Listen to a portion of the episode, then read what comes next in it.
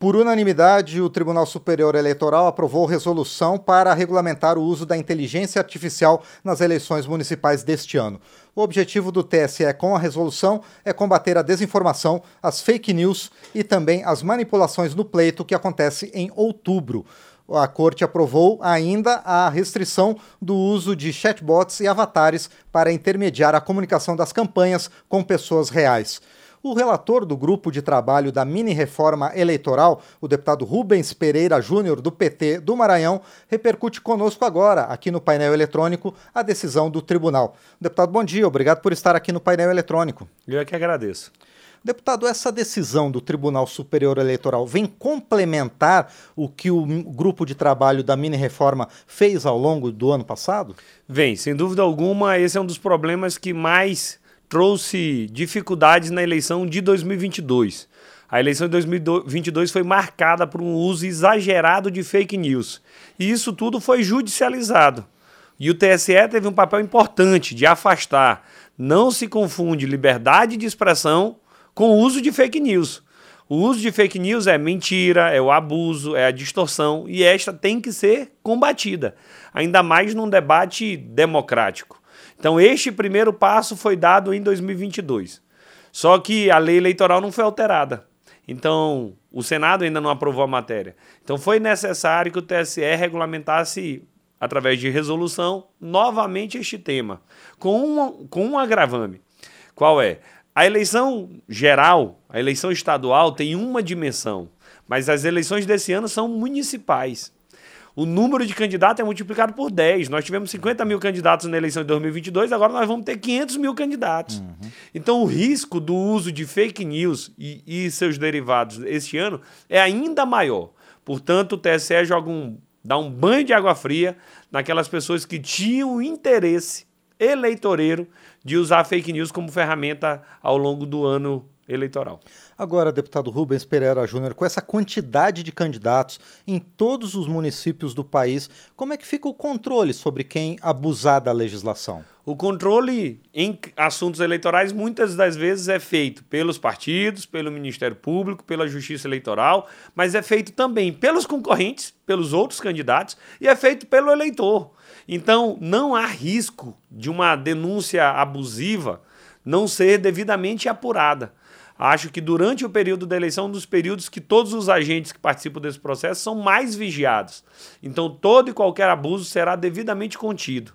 Até porque nesses abusos, nesse tipo de crime, Normalmente tem o sujeito ativo, que é quem comete, mas é facilmente identificado quem é o sujeito passivo, quem é a vítima dessa mentira. Então, é possível que o próprio sistema eleitoral, especialmente os seus participantes, eleitores e todos os candidatos, consigam fazer essa espécie de vigília permanente para garantir as eleições limpas. Pois é, deputado Rubens Pereira Júnior, essa questão foi problemática nas eleições de 2022, mas também a gente já viu isso em 2020 e nas eleições gerais de 2018 também. E por trás dessa divulgação de fake news, e agora vem essa questão da inteligência artificial também promovendo as deepfakes, é, por trás disso tem muitas milícias digitais que são de difícil identificação. Como é que a gente consegue chegar na raiz do problema? Não, o primeiro passo era tipificar o problema, deixar bem claro. As fake news já eram combatidas, só que com o avanço das redes sociais elas estão tendo maior alcance e, e tendo mais visibilidade.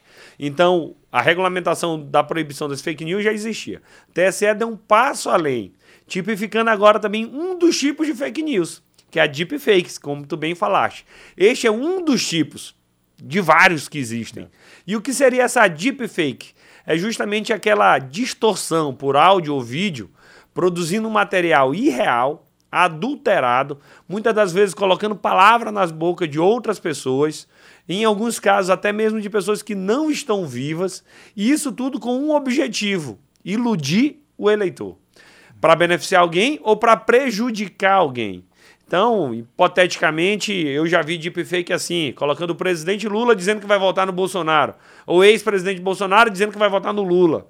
E pode ser que alguém desavisado seja levado ao, a decidir o seu voto em função desta fraude. Então, a partir de agora, o TSE diz: ei, isso não pode. Só que não adianta ter uma lei proibindo se não tiver uma sanção, se não tiver uma punição que seja proporcional à gravidade do ato. E esse ato de usar fake news, usar deepfake, é muito grave. Então a punição tem que ser muito grave. E qual foi a punição estabelecida pelo TSE? A possibilidade de cassação do diploma do eleito. Se alguém foi eleito usando esse instrumento da fraude, ele vai ser cassado. Então isso é um avanço grandioso. Pode existir ainda milícias? Pode, existirão. A lei não impede o surgimento ilegal das milícias.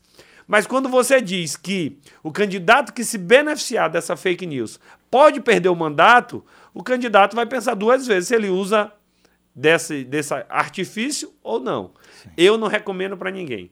Essa foi uma das primeiras resoluções do TSE no ano, avançando no que já havia em relação às eleições passadas, para deixar um sinal claro. Na democracia não há espaço para mentira, para fraude, para manipulação. O debate é de ideias, o debate é dos candidatos, de currículos, de propostas. Mentira, fake news, deepfake serão devidamente combatidas. Deputado Rubens Pereira Júnior, o senhor citou a responsabilidade sobre os autores né, das deepfakes, das fake news, das montagens nas campanhas eleitorais. Agora, como é que fica a responsabilização das plataformas que também contribuem para essas questões? Isso nós aprendemos ao longo do debate. O projeto da que tipificava fake news na Câmara não foi aprovado, mas foi debatido. E no debate a gente amadurece muitas, muitos pontos de vistas. E um ponto que hoje toda a sociedade já chegou a, a, ao ponto de concordância é que não adianta punir única e exclusivamente o cidadão infrator. Neste caso, tem que ser punido também a empresa que veicula a notícia.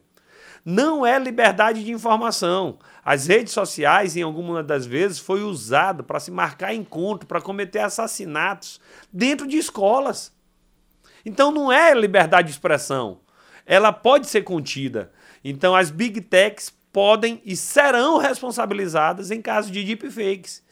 Algumas das vezes a gente percebe a deepfake, notifica a plataforma, Facebook, Google, Instagram, e eles demoram 48, 72, 5 dias para tomar alguma manifestação. E o prejuízo causado é irrecuperável. Até porque a mentira tem uma velocidade de disseminação maior do que a verdade. Infelizmente. A gente vê isso em ondas de boatos e assim sucessivamente. Então, além da punição para o candidato infrator, há a possibilidade da responsabilização por parte das Big Techs. Então, esta resolução do TSE ela está absolutamente correta neste ponto de vista. Não adianta mirar apenas em quem produz ou em quem divulga, mas sim também em quem veicula, lucrando muitas das vezes, e isso extrapola, repito, a liberdade de expressão. Agora, deputado Rubens Pereira Júnior, entre os pontos regulamentados pelo TSE, é, um deles determina a identificação de qualquer conteúdo manipulado pel, por inteligência artificial.